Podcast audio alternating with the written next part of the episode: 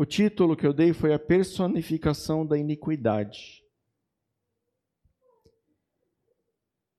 A palavra base, querido, abra suas Bíblias, está lá em 2 Reis, capítulo 21, do verso 1 ao 9.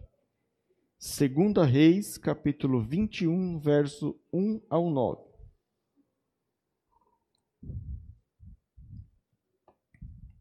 Amém? Diz assim a palavra do Senhor. Manassés tinha 12 anos de idade quando começou a reinar, e reinou 55 anos em Jerusalém. A mãe dele se chamava Refzibá, mas fez o que era mal aos olhos do Senhor, segundo as coisas abomináveis nas nações que o Senhor havia expulsado de diante de Israel. Pois reconstruiu os lugares altos de Ezequias, seu pai, havia destruído. Levantou altares a Baal, fez um postes a Deus a Aserá, como o que Acabe, rei de Israel, havia feito. Prostrou-se diante de todo o exército dos céus e o serviu. Edificou altares na casa do Senhor, a respeito do qual o Senhor tinha dito: Em Jerusalém porei o meu nome. Também edificou altares a todo o exército do céu nos dois átrios da casa do Senhor, e queimou seu filho em sacrifício. Adivinhava pelas nuvens, era agoreiro e tratava com médios e feiticeiros. Fazia continuamente o que era mal aos olhos do Senhor para provocar a ira.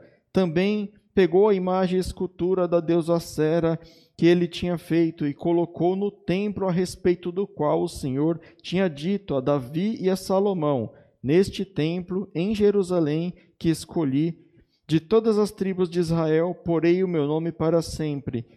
E não e não farei com que os pés de Israel andam errantes, longe dessa terra que dei aos seus pais, desde que eles tenham cuidado de fazer segundo tudo o que lhes tenho mandado e conforme a lei de Moisés, meu servo, lhe ordenou.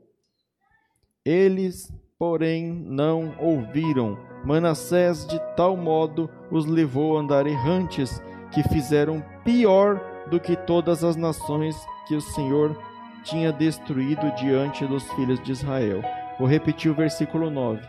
Eles, porém, não ouviram. Manassés de tal modo os levou a andar errantes, que fizeram pior do que as nações que o Senhor havia destruído diante dos filhos de Israel.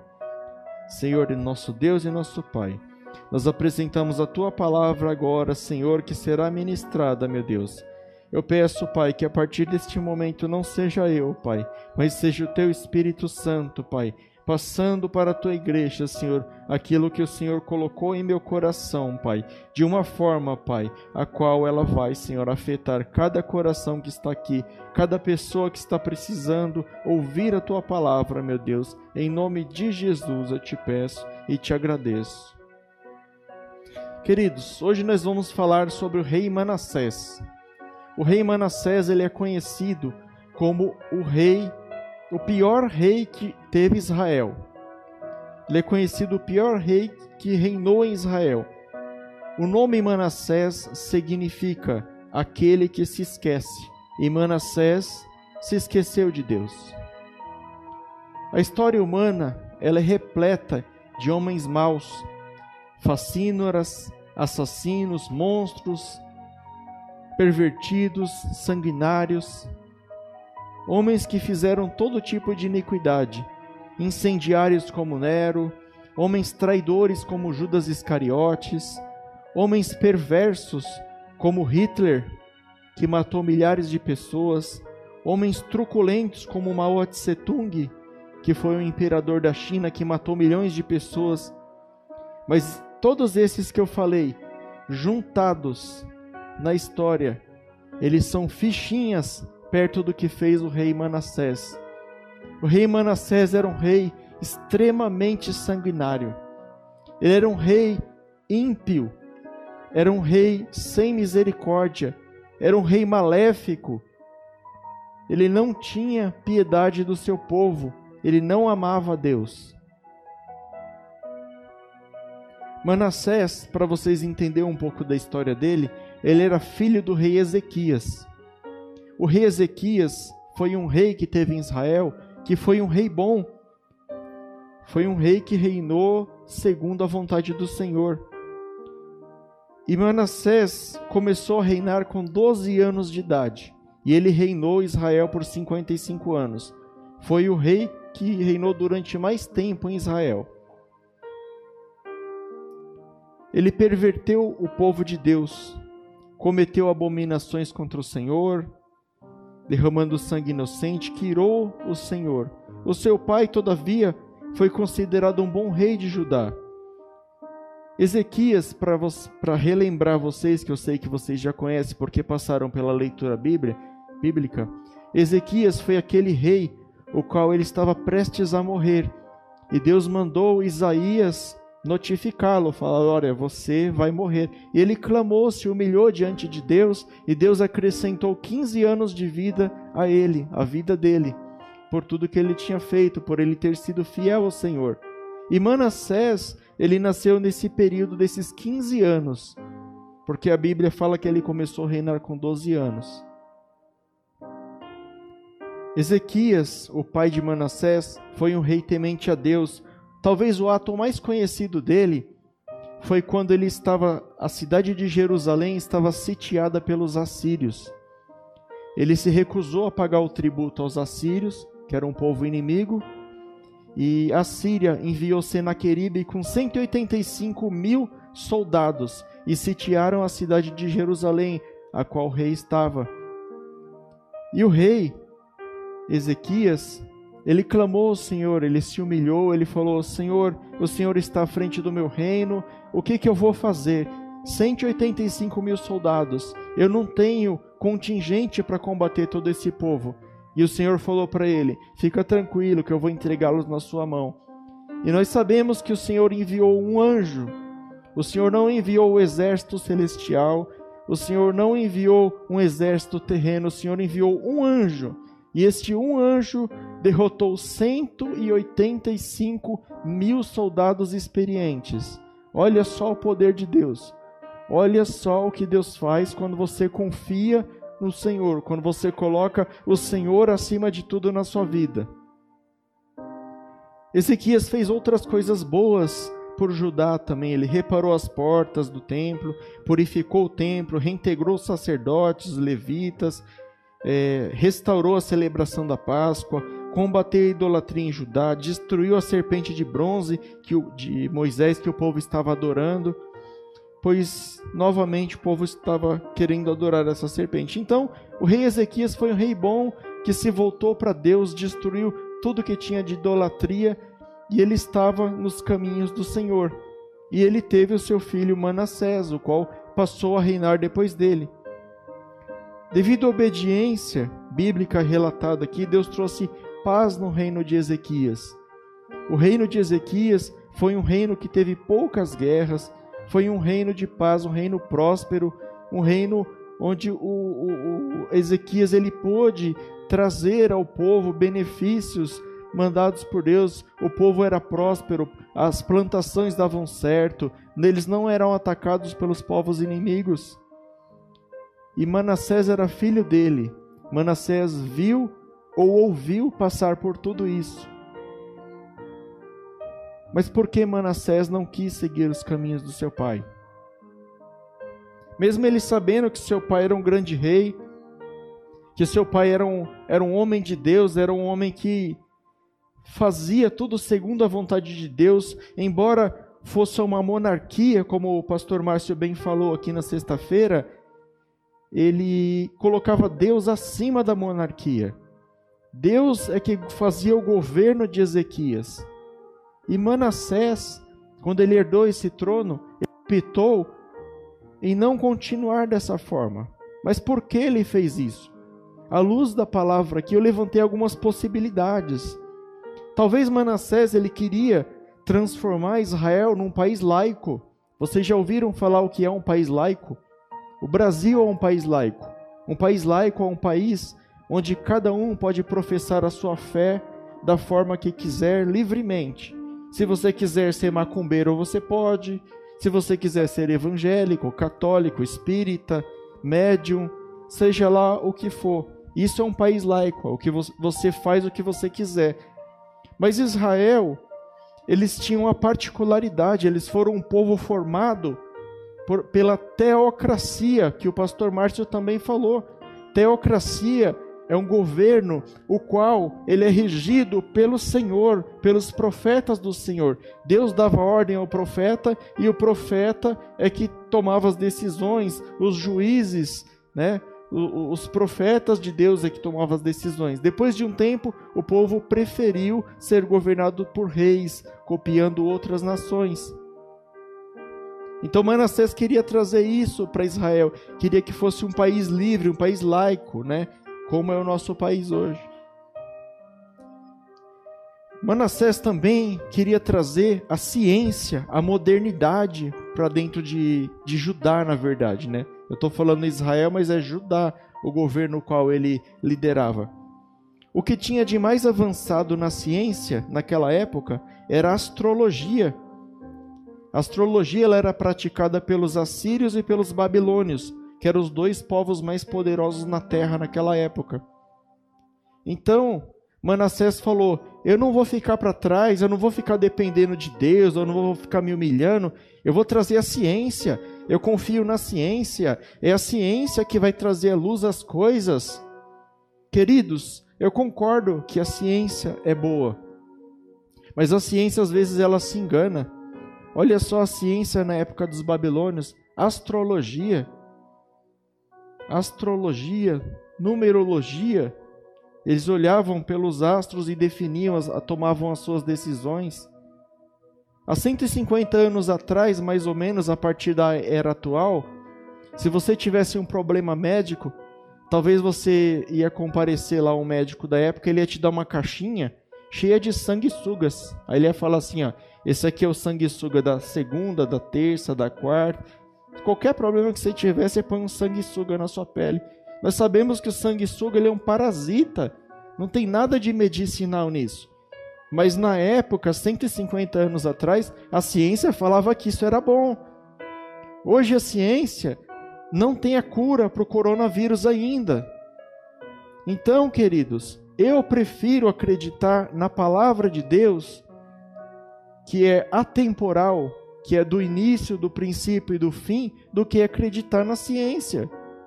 Tem muita coisa boa na ciência que a gente aproveita hoje em dia. A física, a química e tantas outras, a informática, que a gente utiliza para os dias atuais. Mas quem me garante que daqui 100 anos essa ciência é a ciência verdadeira? Não vai aparecer algo melhor? Quem nunca ouviu falar, essa é até famosa, do ovo. Saiu lá, a ciência falou que consumo de ovo não é bom para o colesterol. Aí na semana seguinte, o consumo de ovo é bom para o colesterol. Aí na outra semana, não é mais bom. Pô, ciência não decide o que é certo e o que é errado. O Senhor não. O Senhor é uma única palavra. Sim, sim e não, não. Se o Senhor falar, acontece. Se o Senhor falar que não, não acontece. Mas esse camarada aqui, ele preferiu acreditar na ciência do mundo e a gente trazendo para os dias atuais, muitas vezes nós estamos assim. Muitas vezes a gente, não, mas o, o governador do estado falou que aqui quem comanda é a ciência, não é a religião. Eu prefiro acreditar no Criador do céu e da terra, aquele que era, que é e que há de vir, no nosso Senhor Jesus Cristo. Não é nenhum cientista que vai falar. Deus pode usar o cientista para inventar cura para vacina, para inventar seja lá o que for. Mas nós temos que crer que ele foi usado por Deus. Não é mérito do homem. O homem gosta muito de receber o mérito. Às vezes nós mesmos somos assim. Às vezes Deus, você chega aqui todo humilde, Deus, eu preciso de um emprego, o pastor ora para mim, me ajuda, eu estou precisando. O pastor ora, intercede, fica a noite sem dormir, ora três horas da manhã, né? Já até falei aqui o testemunho. Uma vez eu fiz uma campanha com o pastor aqui. Todo dia, três horas da manhã, a gente acordava, um mandava mensagem, pô, tá acordado, tô, tá acordado, tô, e a gente orava junto. E eu tive vitória, porque o pastor orou por mim, eu sou muito grato pela vida dele. Mas às vezes você pede ajuda de Deus através de um profeta recebe a bênção e depois fica falando: não, eu consegui pelo meu próprio braço, fui eu que estudei, é mérito meu. Era isso que Manassés queria. Ele queria ser um rei que ele não dependia de Deus. Ele queria ser um rei que ele podia se orgulhar e falar assim: o meu reino é forte pelo meu próprio braço e não pelo braço de Deus, como foi com meu pai. Ele era aliado do povo assírio, esse povo que enfrentou o pai dele e que o anjo do Senhor derrotou 185 mil soldados. Eu vou te explicar por que, que o pai dele era inimigo dos assírios. Os assírios eles dominavam todas as regiões lá em volta de Judá, todos os povos. Então, cada povo que eles dominavam, eles colocavam como escravo e eles exigiam tributos. Os tributos que eles exigiam eram o quê? Ouro, prata, pedra preciosa. E o rei Ezequias falou: Não, eu não concordo, eu não vou me submeter a você. Quem manda aqui é o Senhor. E nós acabamos de ver a história, né? O povo assírio saiu humilhado de Judá, porque o Senhor defendeu o povo. Mas não, o filho dele, Manassés, se submeteu. Manassés concordou em pagar tributo aos assírios, então ele era aliado do povo assírio. Qualquer um outro povo estranho que fosse mexer com o povo de Judá, os assírios viam socorrê-lo. Então ele confiava em homens, ele confiava em outros povos, ele confiava em pessoas, mas não confiava em Deus. Ele queria também, queridos, uma política liberal no seu país. Ele queria adorar os, é, agradar os estrangeiros, né? Ah, se você é moabita, pode vir para cá e adore o seu Deus aqui se você é ninivita, se você é filisteu, se você seja o raio que o parta, pode vir aqui para Israel, que aqui é a central da fé. Tá trazendo alguma coisa para vocês aí? O Enéas já sacou lá, o Enéas já entendeu. Aqui é o país da fé, entendeu? A catedral da fé. Você pode adorar quem você quiser aqui. Ele abandonou completamente o que o pai dele fez, querido. Deus enviava profetas para alertá-lo. Inclusive o profeta Isaías, que serviu seu pai, também estava servindo o seu reino. O profeta Isaías chegava e falava: Manassés, você está errado. Manassés, você tem que fazer segundo a lei do Senhor. Manassés, você não está correto. E ele não dava ouvidos. Acabamos de ler na palavra. Eles não deram ouvidos. Ele perdeu totalmente a reforma que seu pai levou anos para fazer o seu pai restaurou a comunhão com Deus, restaurou o templo, os profetas, restaurou os muros de Jerusalém, mas o filho dele jogou tudo fora. Para vocês terem uma ideia, Manassés, ele foi o rei que mandou assassinar o profeta Isaías. E segundo os historiadores, a forma qual ele assassinou Isaías foi assim: ele pegou Isaías, pendurou Isaías de ponta cabeça com as pernas abertas. Cada soldado colocou uma serra aqui no meio dele e serraram ele vivo ao meio, para servir de exemplo para os outros profetas. Mais ou menos ele quis dizer assim para os profetas: Não venha me confrontar, porque eu sou todo-poderoso. Quem manda aqui sou eu, e Deus aqui não manda. Então ele mandou um recado para os profetas. Os profetas vinham alertá-lo. Então vocês lembram de tudo isso que eu acabei de falar de Manassés, todos os pecados que ele cometeu. A palavra de Deus diz que as coisas que Manassés cometeu no seu reino foi pior, foi pior do que os povos que estavam lá na região de Jerusalém, Judá e Israel, quando Deus mandou que eles tomassem posse daquela terra. Deus mandou o povo de Israel sair do Egito, do Egito e tomar posse daquela terra, porque aqueles povos aos quais moravam lá já tinham enchido o cálice de Deus. Eles já tinham cometido iniquidades a qual desagradou a Deus. Então Deus falou para Josué: vai lá e passa no fio da espada e toma a terra deles. A Bíblia está falando aqui que Manassés fez pior O cálice de Deus transbordou por causa de Manassés, do povo escolhido de Deus. E muitas vezes, queridos, nós nos deparamos nessa situação. Muitas vezes nós somos o povo de Deus, mas nós estamos pior que o povo do mundo. É triste, é muito triste. Mas ele cometeu muitos pecados, ele cometeu idolatria, feitiçaria, profanou, profanou o templo do Senhor, derramou sangue inocente, sacrificou seu filho a demônios, sacrificou seu filho a Moloque. Sabe como era esse sacrifício? Tinha um deus chamado Moloque, que era uma estátua de ferro, né? Eu não sei de que povo que ele herdou esse deus, mas estava lá em Judá. Era uma estátua de ferro que ela ficava com as mãos nessa posição. Então eles pegavam, colocavam fogo na estátua de ferro até que ela ficasse incandescente. Quando ela ficasse vermelha, os pais pegavam seus filhos primogênitos pequenos e colocavam na mão dessa estátua. A criança morria viva, queimada aos olhos de todos. Era um sacrifício terrível, queridos. E Manassés ele exigia esse sacrifício das pessoas, tanto que ele mesmo fez com o seu filho. Imagina você fazer isso com seu filho, você teria coragem? É muita iniquidade. Abra sua Bíblia em Provérbios capítulo 6.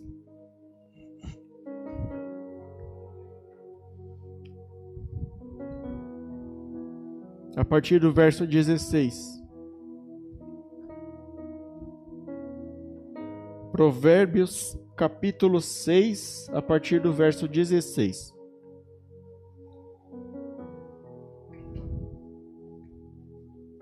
Diz assim a palavra do Senhor: Seis coisas o Senhor odeia, e uma sétima a sua alma detesta. Repare que a palavra odeia, o Senhor também odeia. Então, é seis coisas que o Senhor odeia, e uma sétima que ele detesta olhos cheios de orgulho, língua mentirosa, mãos que derramam sangue inocente, coração que faz planos perversos, pés que se apressam para fazer o mal, testemunha falsa que profere mentiras e que semeia discórdia entre os irmãos. E aí, queridos, alguma semelhança com o reino de Manassés? Se não todas? Manassés, ele cometeu todas essas iniquidades, pastor Lauro. Isso daí encheu Deus de ódio. A palavra fala que, que Deus odeia essas coisas. Então, Deus odiou as coisas que Manassés fez. Então, hoje a gente vai falar da, um pouco da personalidade de Manassés. Nós já falamos das coisas que ele cometeu, mas nós vamos falar da personalidade de Manassés que pode coincidir com a nossa. Algumas coisas, às vezes a gente acha que a gente não está fazendo, mas a gente está fazendo, está incomodando o coração de Deus. Às vezes aquilo que você está clamando para o Senhor há tanto tempo e Deus não responde, pode ser porque você está cometendo uma dessas iniquidades. Ah, mas diácono Rafael, eu não queimo meu filho na estátua. Mas você queima ele de outro jeito, nós vamos ver aqui. Eu vou provar para você que muitas vezes nós estamos derramando sangue inocente e estamos debaixo da ira de Deus. Primeiro ponto, Manassés ele era dissimulado. Uma pessoa dissimulada, normalmente ela é uma pessoa que tem carisma e é uma pessoa inteligente. Só que a pessoa dissimulada, ela usa esses dois atributos para que ela possa convencer pessoas, trazer pessoas para o seu lado, para que ele possa atingir o seu objetivo. Né? E hoje em dia, a Igreja de Cristo, de um modo geral, não a comunidade núclea, mas a igreja, de uma forma geral, mundial, está cheia de Manassés. Pessoas impiedosas, de mau caráter, soberbas, vis, indisciplinados, lobos vestidos em pele de cordeiro, que só almejam o próprio bem. São pessoas que às vezes estão em cima dos púlpitos, são pessoas que estão em cargos de liderança, são pessoas que são supervisores de igreja. Não quero citar denominações, e nem nome de pessoas, mas os mais antigos aqui sabem o que a gente passou, sabe o que passou e sabe quem fez. São lobos em pele de cordeiro, querido, se aproveitando do efêmero poder que Deus os passou para afligir a população. É gente que só quer se aproveitar, é político querendo voto dentro da igreja, é pastor, a grande minoria, a grande maioria é honesto, mas uma pequena minoria querendo ganhar dinheiro do povo. É nego na internet querendo ganhar fama, ganhar like, né? Parecem bons, pregam o que é agradável, mas têm segundas intenções. São pessoas que buscam o próprio bem. Ele não busca o bem para o reino de Deus. Ele não se coloca aqui como nosso pastor, prega palavras fortes, palavras de exortação, palavras que machucam, que muitas vezes as pessoas se afastam da igreja por causa da palavra. Eles não querem correr esse risco. Quer pregar cego de Jericó, quer pregar mensagem reprepré. Mas eu louvo a Deus, porque essa comunidade ela é formada por grandes homens de Deus. Desde a sua formação até agora, todos os pastores aqui, pastor Lauro, pastor Rubens, pastor Azul, pastor Eunice, pastor Giva, pastor Marcelo, todos os pastores da comunidade. Se eu pulei algum, pastor Givanildo, todos os pastores aqui, eles pregam a verdade. Eles sobem aqui no, pulto, no, no culto, no púlpito, e trazem a mensagem que Deus mandar. Doa a quem doer. São profetas da era moderna. São pessoas que estão dispostas a sacrificar a sua índole, a sacrificar a sua amizade, a sacrificar seja o que for, desde que o ministério, desde que o reino de Deus engrandeça. E essas pessoas aqui que eu estou citando, que são gente que só quer se aproveitar, são pessoas como Manassés, dissimuladas, pessoas más que querem buscar as suas próprias intenções. Vou exemplificar isso aqui dentro da Bíblia para vocês. Lucas 18, a partir do verso 9. Se você não quiser abrir, eu já está prontinho aqui, eu já leio para você. Ó. Lucas 18, a partir do verso 9, diz assim: A parábola do fariseu e do publicano. Jesus contou uma parábola para alguns que confiavam em si mesmos, por se considerarem justos e desprezavam os outros. Dois homens foram ao templo para orar. Um era fariseu, o outro publicano. O fariseu ficou em pé e orava para si mesmo desta forma: Ó oh Deus, graças te dou, porque não sou como os demais homens, roubadores, injustos, adúlteros, nem ainda como este publicano. Jejuo duas vezes por semana, dou o dízimo de tudo que ganho. E o publicano, estando em pé, longe, nem mesmo ousava levantar os olhos para o céu, mas batia no peito, dizendo: Ó oh Deus, tem pena de mim, porque sou pecador. Digo a vocês que este desceu justificado para a sua casa, e não aquele, porque todo o que se exalta será humilhado, mas o que se humilha será exaltado. O Senhor vem nos trazer hoje para a gente buscar Ele de uma forma humilde. Quando o profeta de Deus vem trazer uma palavra aqui para você que exorta o seu coração, não fique com raiva. Pega aquela palavra, abra a Bíblia, vai consultar, vai estudar a palavra de Deus, vê se o que ele falou está ali dentro da Bíblia mesmo, e se tiver e mesmo assim te gerar dúvida, chama ele em particular, fala, pastor, você pregou aqui, mas eu não entendi, e ele vai te explicar com muito amor, ele vai passar aquilo que Deus colocou no coração dele. Para de querer ficar discutindo, colocando um pastor contra o outro.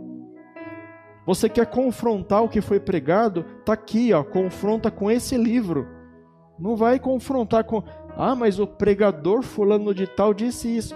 Às vezes o cara deu uma opinião dele, você não sabe. E você está pegando a opinião que o cara deu como verdade. Manassés ele era idólatra também, queridos. Ficou muito claro aqui na palavra que ele era idólatra. Em nossa geração atual, muitas vezes a idolatria ela vem de uma forma disfarçada. Quando você fala assim, você é um idólatra, você já imagina que a pessoa tem uma estátua de barro na casa dela e ela adora a estátua de barro. Não é só isso, querido. Não é só isso. Muitas vezes nós idolatramos o dinheiro, por exemplo. Às vezes o pastor anuncia aqui: olha, sábado que vem nós vamos fazer uma mudança aqui na casa do Rafael. Eu creio em nome de Jesus. Vou fazer uma mudança, entendeu? E eu vou precisar dos irmãos. Aí chove desculpa. Aí o irmão, ah, mas eu vou trabalhar sábado, mas eu tenho hora extra, mas não sei o que. Não é pecado você trabalhar, querido, mas você colocar aquilo em cima da palavra de Deus, muitas vezes é o futebol, né, pastor Lauro? Muitas vezes tem um jogo lá do Corinthians e Palmeiras, domingo, 5 horas da tarde, bem na hora do culto, hein? Que coisa, hein? Será que eu vou escolher o Corinthians ou será que eu vou escolher o culto, né? Hoje em dia eu falo para vocês que eu vou escolher o culto. Em outras épocas, minha esposa conhece, eu escolheria o jogo, logicamente timão jogando, né? Só que Deus é mais. Deus é mais poderoso que o timão. O timão que se dane. Deus é superior.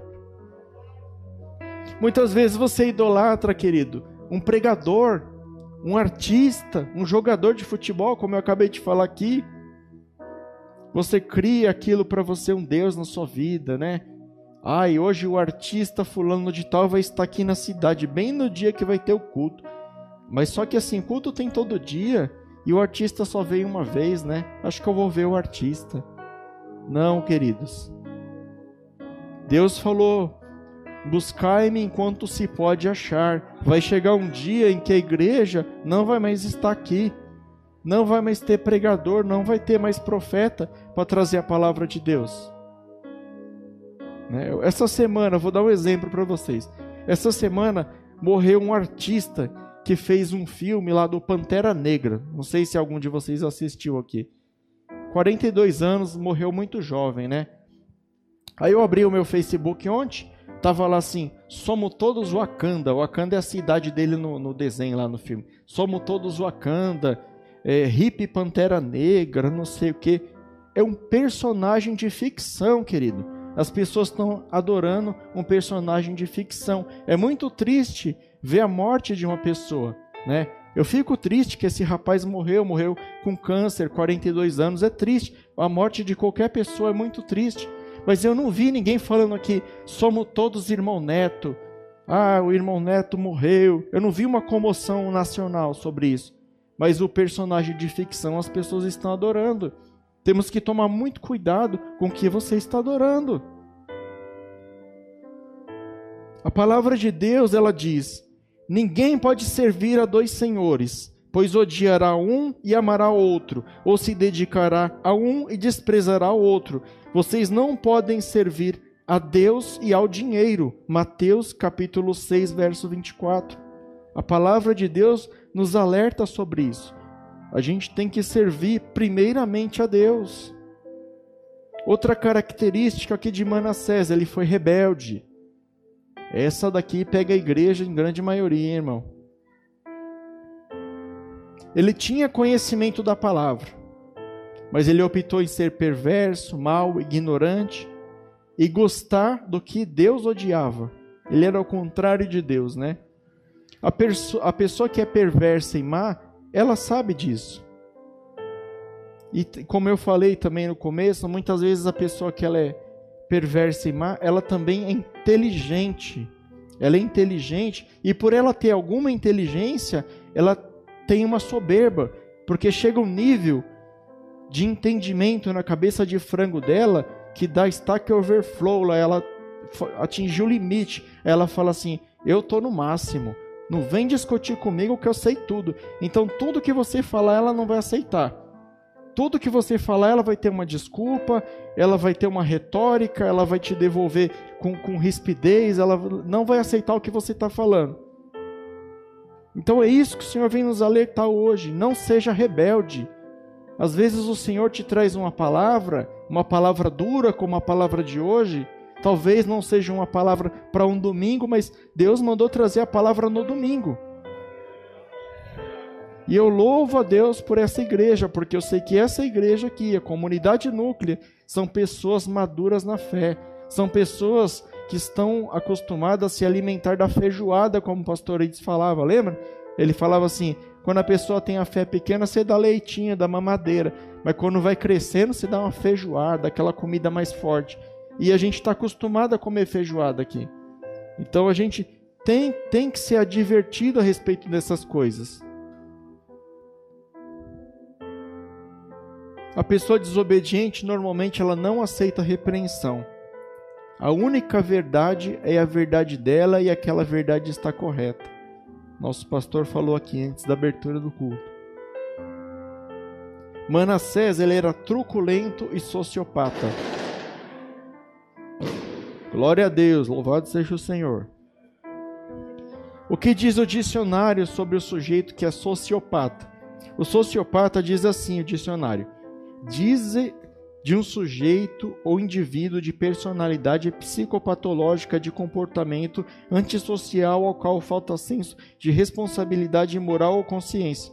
Ou seja, querido, é aquele camarada que ele é capaz de tomar qualquer atitude, moral imoral, certa, errada, não está nem aí com pai, com mãe, com filho. Para ele pouco importa, desde que ele esteja na elite da sociedade ele passa por cima de qualquer um. Se for possível, ele blasfemar o nome de Deus para ele conseguir algum benefício, ele vai fazê-lo.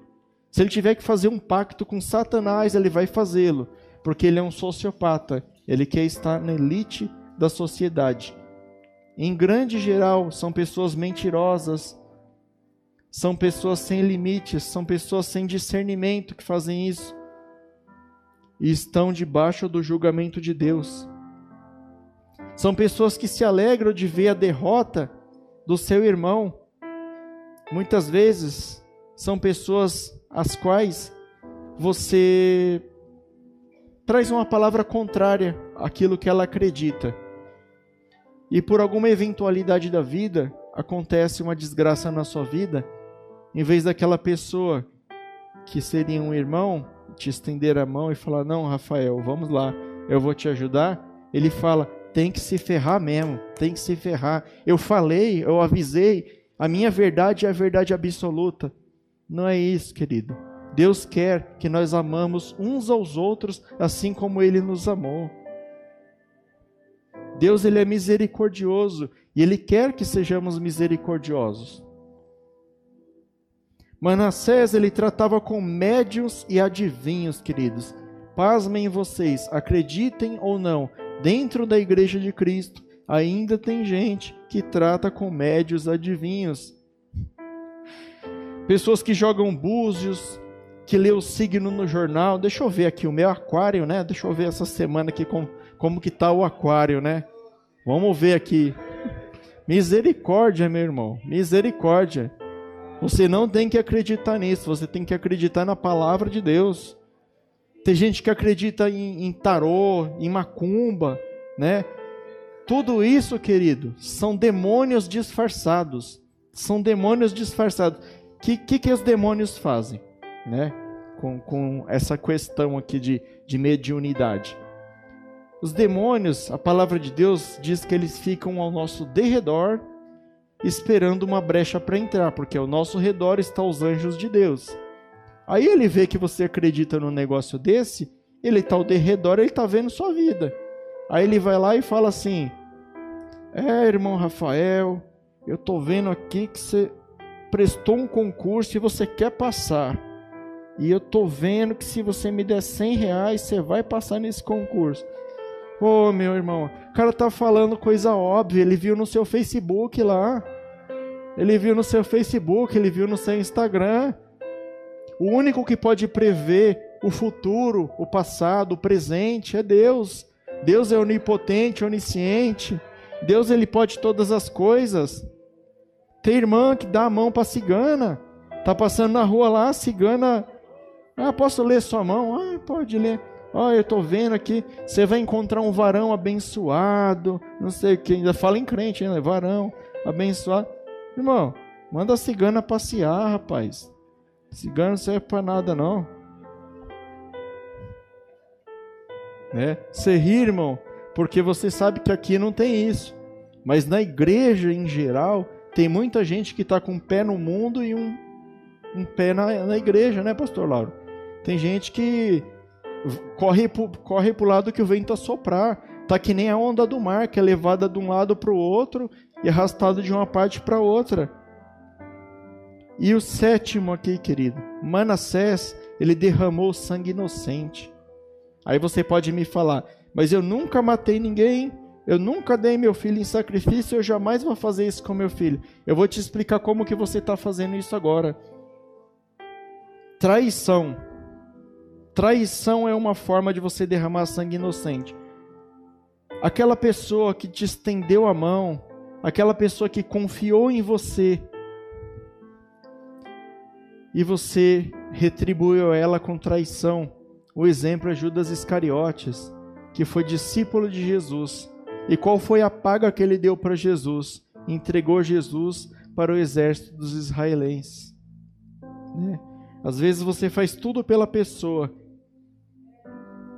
Ela te tira do fundo do poço. E o que, que ela te devolve?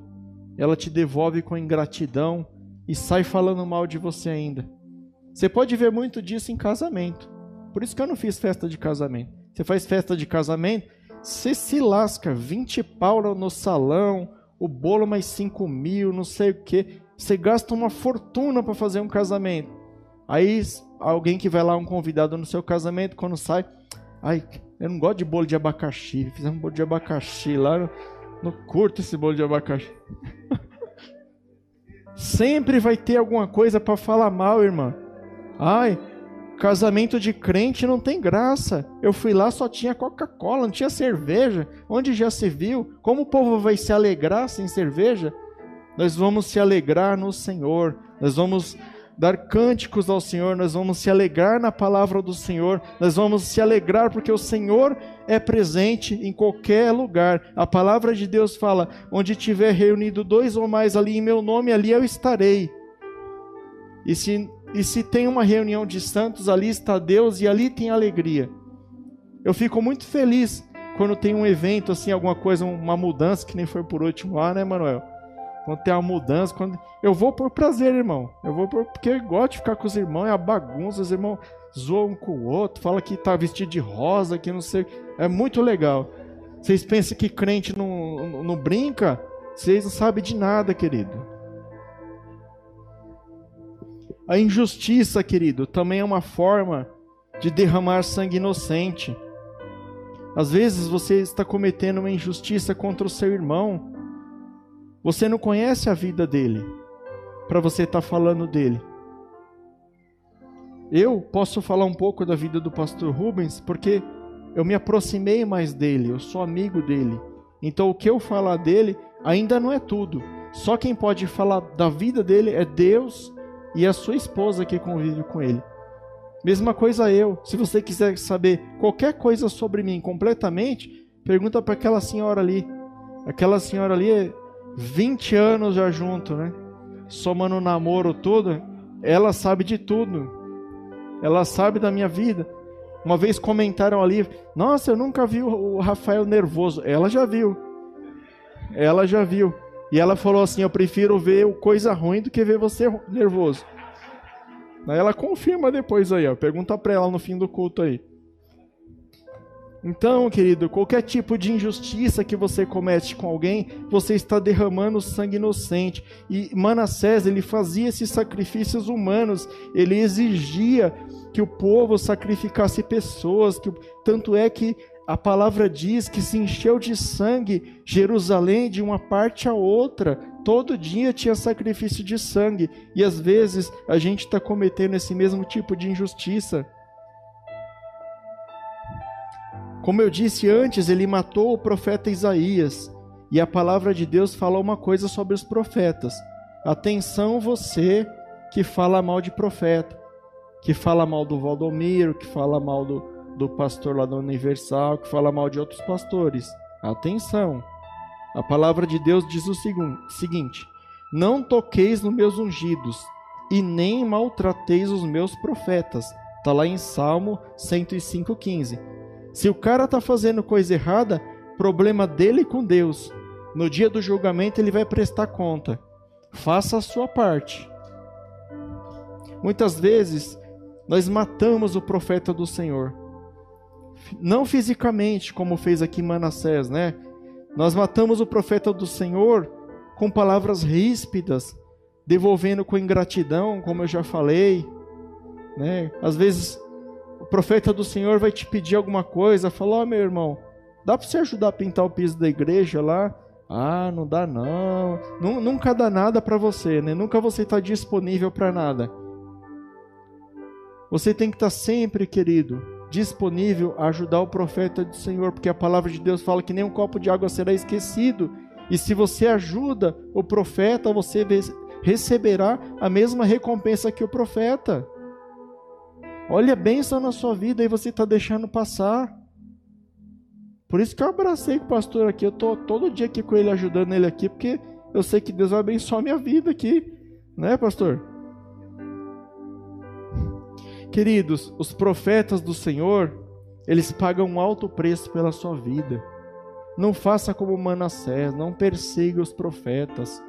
Se você já fez isso, volte-se atrás, peça perdão, se reconcilie com seu irmão, querido. Se reconcilie. O profeta, ele muitas vezes você não sabe, mas ele chega antes na igreja, ele ora por você na casa dele, a família dele sofre luta. Toda vez que ele vai preparar uma palavra, é uma luta. Para eu preparar essa palavra aqui, queridos, que eu estou trazendo para vocês hoje, pergunta para minha esposa o tanto que ela orou. Ela ficou orando por mim, passando óleo, intercedendo. A irmã Maria Vilela orando.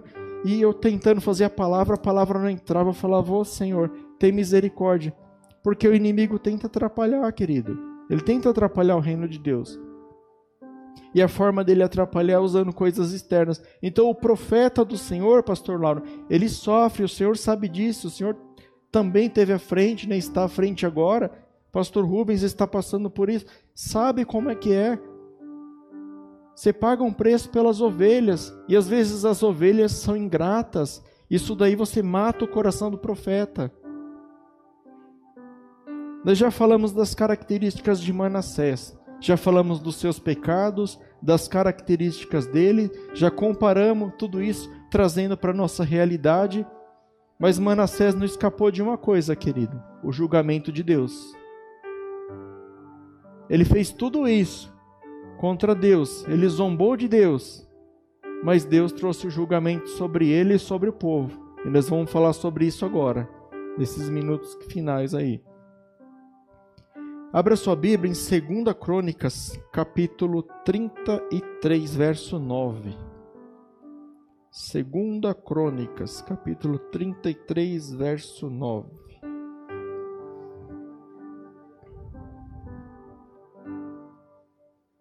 Enquanto você abre eu vou tomar uma água aqui que a garganta secou.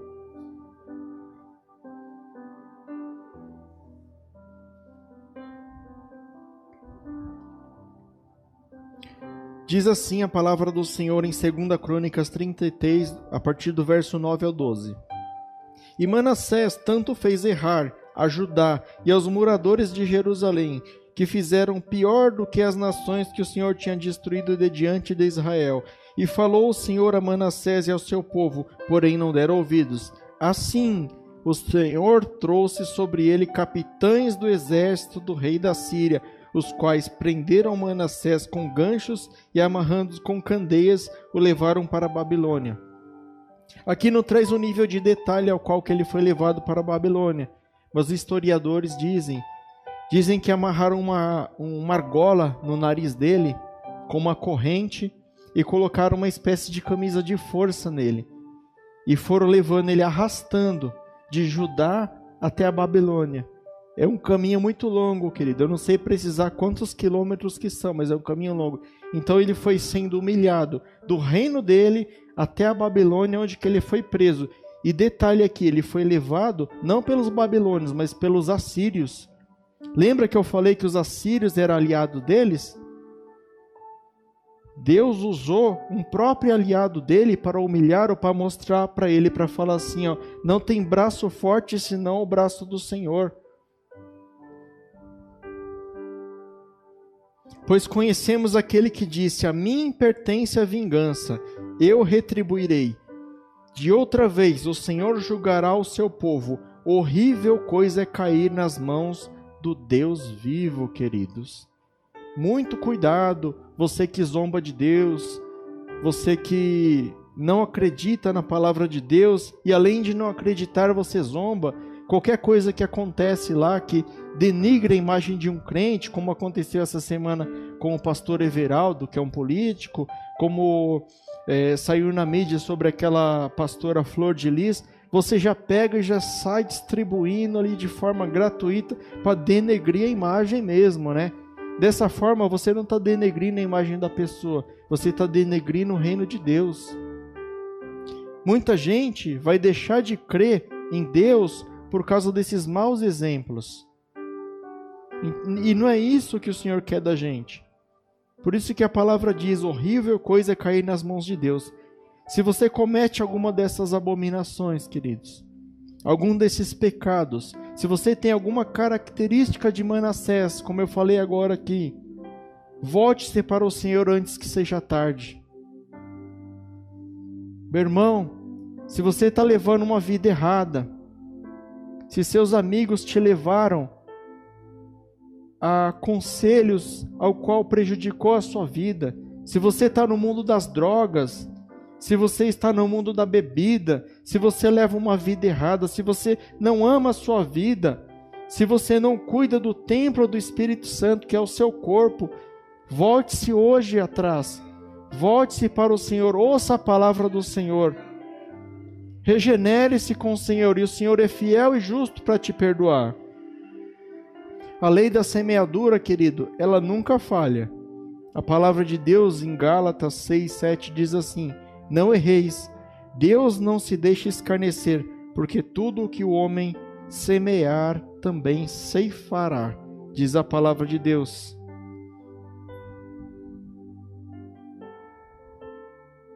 Cuidado com seus amigos, queridos.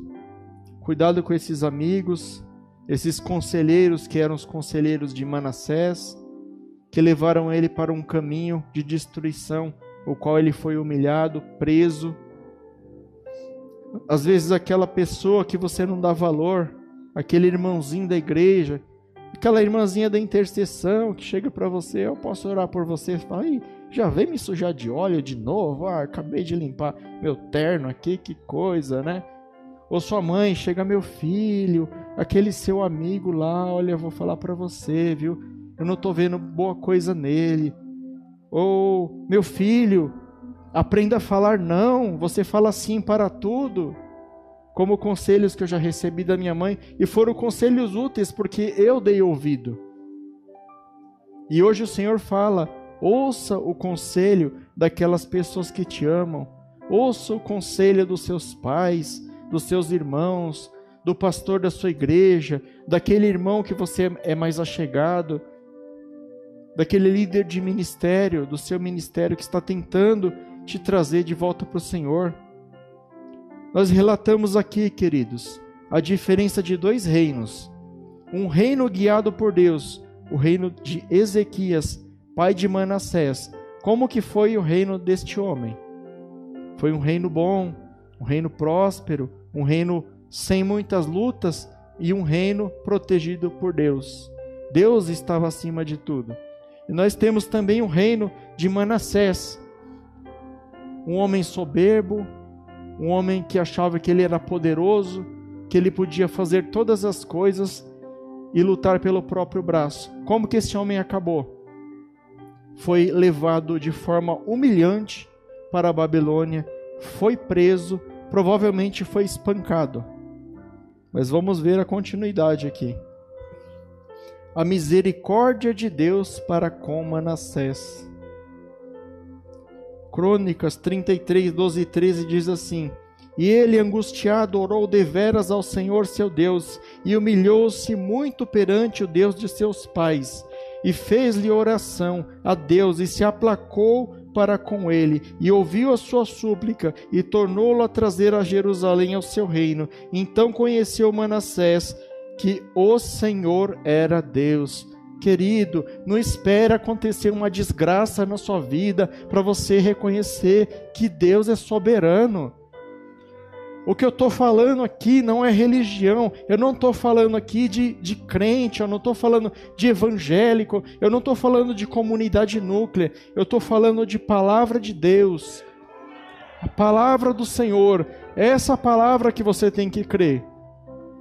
Larga toda essa porcaria que está na sua vida. Livre-se desses pesos que você tem na sua vida e creia somente na palavra do Senhor, porque a palavra do Senhor ela vai te levar adiante, ela vai te dar vitória, ela vai te restaurar, ela vai te regenerar e ela vai te trazer paz, como ela trouxe no reino de Ezequias. Sinceramente, queridos, se eu tivesse no lugar de Deus, quando Manassés foi preso, ele estava na roça. Mas a gente não entende o amor de Deus. O amor de Deus é tão grande que ele é o próprio amor. Deus é o próprio amor. Então, se Deus foi capaz de perdoar Manassés, que foi o pior rei que existiu, o homem mais vil da história, pior do que Adolf Hitler, Mao Tse Tung e tantos outros, pior que o maníaco do parque, pior do que tantos homens aí. Se Deus foi capaz de perdoar Manassés, imagina você, querido. A mensagem hoje é essa, é que o Senhor, ele te perdoa. Não importa quem você é, o que você fez, quem você foi, não importa o passado. Se conserta com Deus daqui para frente, e o Senhor é fiel e justo para te perdoar e para te restaurar os seus pecados. Creia nessa palavra. O Senhor está mandando trazer essa palavra aqui. Se Ele fez chegar essa palavra no púlpito aqui na data de hoje, é porque tem gente aqui, ou tem gente na internet, ou tem gente que vai ver esse vídeo depois. Talvez alguém que está numa cadeia, alguém que cometeu algo muito grave e que Satanás está falando: para você não tem jeito, já era, Deus não te perdoa. Ouça essa mensagem, meu irmão. Deus perdoa. Deus é o amor. Deus é personificação do amor. Eu queria chamar os levitas aqui para trazer um louvor aqui e deixar aqui a última mensagem de encerramento. Pela graça de Deus, Jesus nos fez ser perdoado de todos os pecados, mas ele nos deu somente este ordenamento.